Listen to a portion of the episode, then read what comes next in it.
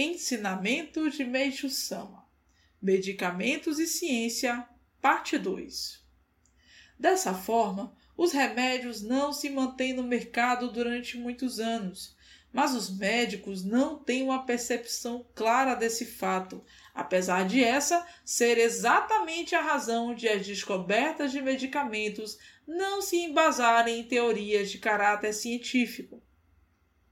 E no caso de algumas medicações surtirem os efeitos desejados, trata-se aí de uma mera questão de sorte. Da mesma forma como alguém pode acertar na loteria sendo premiado. Mesmo assim, a divulgação de novas drogas farmacológicas é feita como se elas fossem grandes descobertas científicas.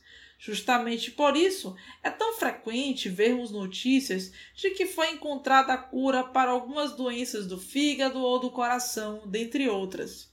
E todo esse alarde apenas em função de resultados positivos decorrentes de pequenas experiências que inicialmente entusiasmam muito, mas que, pouco tempo depois, desaparecem como fumaça.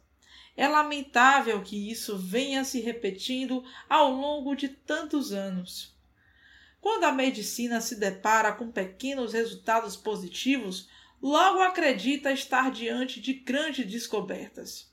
Só que a vítima disso tudo realmente é o coitado do ser humano.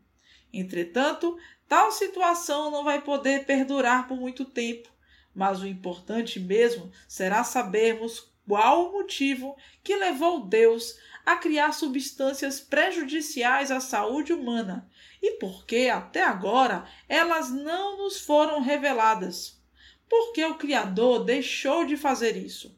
Porque ainda não nos permitiu saber a verdade. Justamente por existir aí um grande e profundo significado. O homem primitivo não adoecia, era forte, vivia satisfeito e devidamente adaptado ao mundo de sua época. Entretanto, o objetivo de Deus era desenvolver a cultura materialista, para que, a partir dela, fosse estabelecida uma civilização que tivesse por base a verdade, a virtude e a beleza.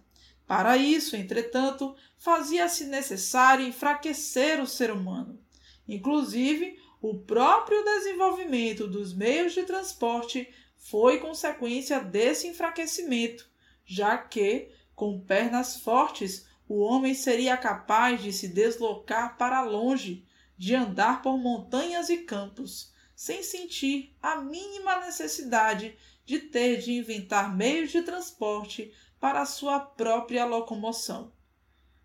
Por Meixo Sama, extraído do livro O Tempo Chegou.